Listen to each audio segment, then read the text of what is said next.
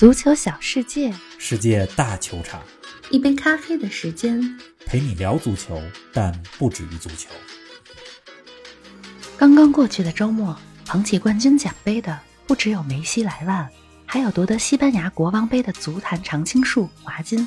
四十岁的华金无需回望自己二十三岁的样子，因为他永远正值当打之年。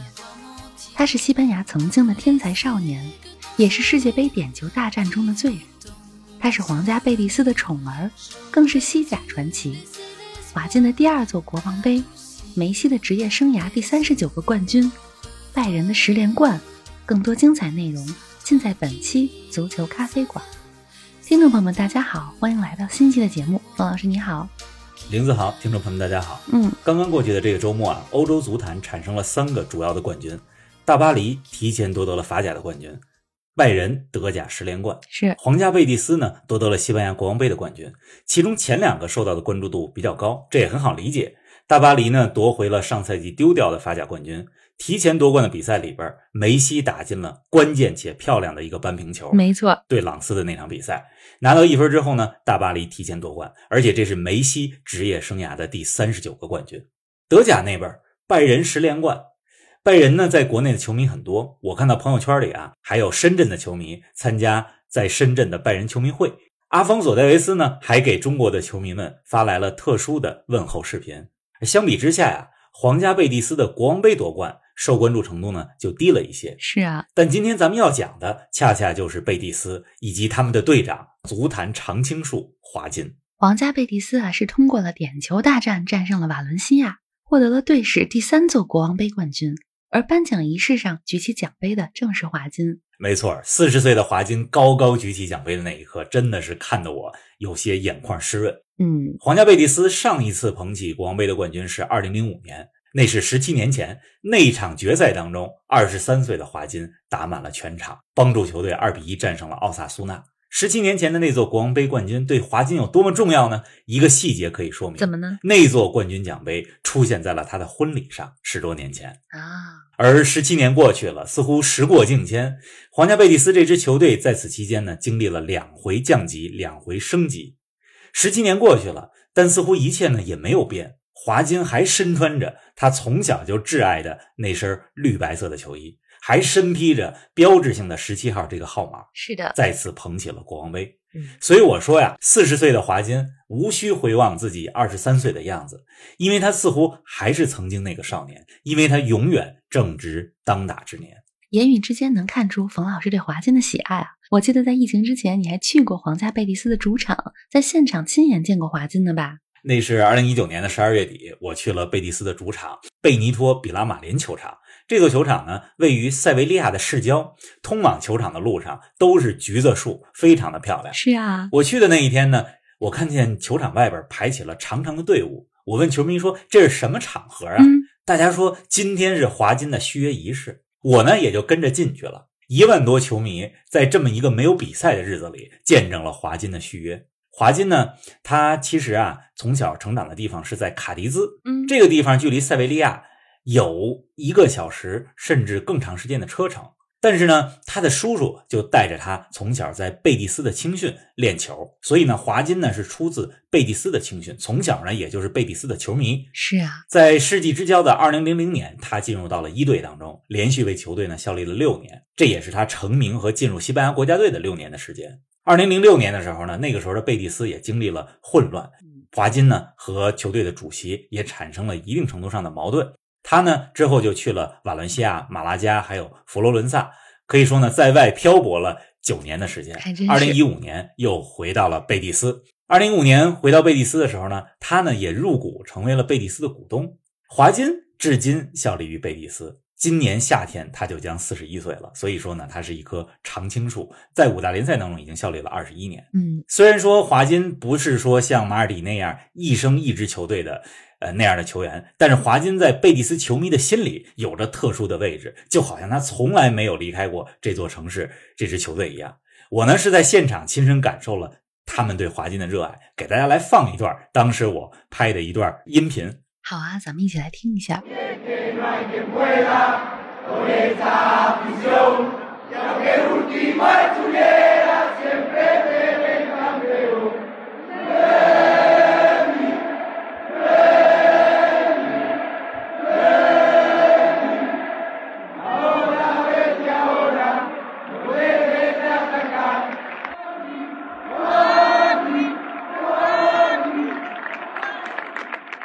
多中国球迷认识华金，还是来自于2002年的世界杯，在四分之一决赛西班牙对阵韩国的比赛里，华金在右路表现非常活跃。不过在点球大战中，他却踢丢了点球，西班牙被东道主韩国淘汰了。那场比赛，我想很多球迷会记得，是啊西班牙和韩国呢打到了加时赛，嗯而且加时赛上半场的时候，华金助攻莫伦特斯破门，对，但是主裁判把那个球给吹掉了，说球在传球的时候出了底线。那届世界杯上呢，大家也都知道，东道主韩国队受到了裁判屡次的照顾。好几次，嗯，那么西班牙和韩国的比赛呢，进入到了点球大战。点球大战当中，华金第四个出场，他踢出的皮球呢，被韩国队的门将李云在给扑出去了。韩国队第五个主罚权，洪明甫把球打进，韩国队取胜，淘汰了西班牙队。而二零零二年韩日世界杯也是华金的唯一世界杯的经历。是华金的职业生涯呢很长，刚才咱们也说是常青树，二十一二年了。但是你很难想象，他的西班牙国家队的最后一场比赛在2007年就来了。在2007年之后，他就再没有代表斗牛士军团出场过。2008到2012，这是西班牙国家队最辉煌的时候，但是那个时候的华金却只能坐在家里嗯看着哈维、伊涅斯塔的表演。是的，你可以说华金不是超一流的球星，也可以说他生不逢时，但不能否认的是，他是一个非常有特点的中场球员。无论是职业生涯的初期，在右边路的突破和传中，还是三十岁之后他特别精准的传球，还有在比赛当中的经验，都留下了许多标志性的时刻。虽然说华金在国家队啊没有特别显赫的经历，甚至一度成为罚丢点球的罪人，哎，但是在俱乐部层面，他一直是非常有个性、有技术特点的一名球员，也是足坛的常青树。目前在西甲当中啊，他是除了门将这个位置以外，西甲出场次数最多的球员，五百九十六场，劳尔都比他少了四十六场。太厉害了。华金是五百九十六，劳尔是五百五十场吗？是啊，华金的职业生涯这么长啊，一定也源于超强的自律啊。去年接受采访的时候，华金说过：“我比别人训练的更多，休息的更多，吃的更健康，更重要的是，我比别人更热爱足球。没错，而且据说啊，华金还是个特别幽默的人，他有很强的人格魅力。呃，这么长时间维持这么好的竞技状态不容易。二零一五年第二回加盟贝蒂斯的时候，华金呢已经三十四”岁了，是啊，但他回来不是养老的。嗯，你看这赛季之前，华金平均每个赛季在过去几年里都是三十多次出场，而且二零一九年的十二月份，在皇家贝蒂斯三比二战胜毕尔巴鄂的比赛里边，华金还以三十八岁一百四十天的年龄上演了帽子戏法非，常厉害。成为了西甲历史上最年长的帽子戏法上演者，当时是成为了这个记录的创造者。嗯，那么当下的这个赛季呢，华金的出场时间比前几年少了一些，似乎呢主教练佩莱格里尼主要让他打欧联杯的比赛，是啊，但是华金的比赛经验依然是球队的重要法宝。主教练呢在关键比赛里边会把他换上来。你看国王杯的决赛里边，华金就是替补出场，打了三十多分钟的时间。非常关键啊。这场比赛结束之后啊，华金非常的激动，最后捧起冠军奖杯的是他，对吧？你看他在球场上和队友们一起庆祝，和球迷们互动，他的眼睛里都绽放着泪光。这就是华金，这就是他和贝蒂斯之间的感情。是啊，您正在收听的是足球咖啡馆，一杯咖啡的时间陪你聊足球，但不止于足球。欢迎您在各大音频平台关注我们的节目，同时关注我们的足球评论公众号“足球咖啡馆播客 ”（Football Cafe） 和我们的微博“足球咖啡馆”，让我们一起聊球、看球、追球。这赛季结束之后，华金多半会退役了。以一座国王杯冠军给职业生涯画上句号，也是相当圆满了。没错，华金呢，他是一位不可多得的球员啊，他不是最耀眼的明星。我们今天之所以说他呢，主要是因为他作为踢了这么长时间、保持这么好时间、最好状态的球员啊，职业生涯很长，源于长期的自律，值得很多球员们学习，也值得我们每个人学习他的自律。是的，同时啊，华金和贝蒂斯之间的联系，刚才也跟大家讲到了，从小就是球迷，进入到了青训，在这里成名，中间虽然离开了，但在这里结束了职业生涯，而且呢是以一座国王杯的冠军结束自己的职业生涯。不过这话呢，咱也别说太早，说不定到今年夏天的时候，你会看到皇家贝蒂斯和他续约一年呢，对吧？也有可能哈、不过现在更多的声音是说，这座国王杯的冠军会是他退役之前的圆满的句号。嗯，是的，咱们周一早上的节目啊，通常是英超早咖，今天这期呢是专题来说华金，但也不能忘了英超啊。利物浦和曼城依然是一分之差紧咬着，曼城五比一大胜沃特福德，赢得很轻松。而利物浦面对埃弗顿久攻不下之后，克洛普换上了超级替补奥里吉，后面的结果我们就能猜到了。奥里吉上场之后参与了利物浦的两个进球，第一个球呢是萨拉赫助攻罗伯逊，但是奥里吉起到了支点作用。第二个球呢是奥里吉打进的，算是锁定了胜局。是这场比赛呢是第二百四十次莫西塞德德比，一边要争冠，一边要保级。埃弗顿这边的战术呢就是回收到本方禁区里边防守，同时呢找机会拖慢比赛的节奏。你看上半场的时候，无论是守门员皮克福德还是前锋里沙利松，其实。都在耽误比赛的时间，克洛普都急了。那么上半场呢？埃弗顿这招是见效了，零比零。下半场，埃弗顿坚持到了快七十分钟左右。嗯，这时候呢，克洛普换人了，换上了迪亚斯和奥里吉，这两个人都在两个进球当中发挥了很重要的作用，尤其是奥里吉，对吧？参与了一次进攻，打进了一个球。但是大家也别忘了，迪亚斯替补上场之后表现的真是好。而且还有一个球呢，是他接长传的时候做了一个杂耍般的 停球动作，非常的美妙。建议大家看看回放。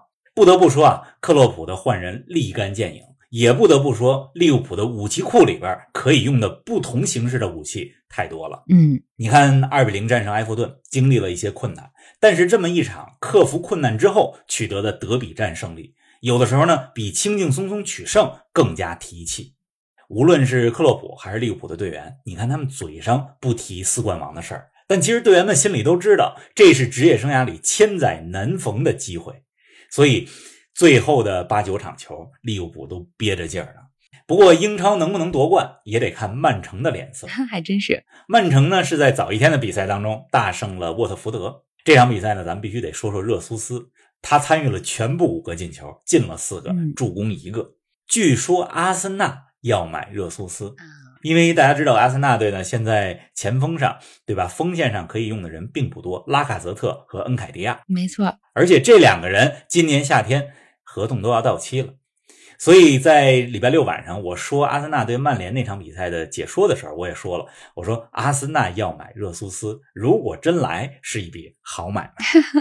哎呀，阿森纳这轮啊赢了曼联，而热刺和布伦特福德打平，在争四大战中，曼联提前退出了争夺，而阿森纳领先热刺两分。方老师，热刺和阿森纳，你更看好谁呢？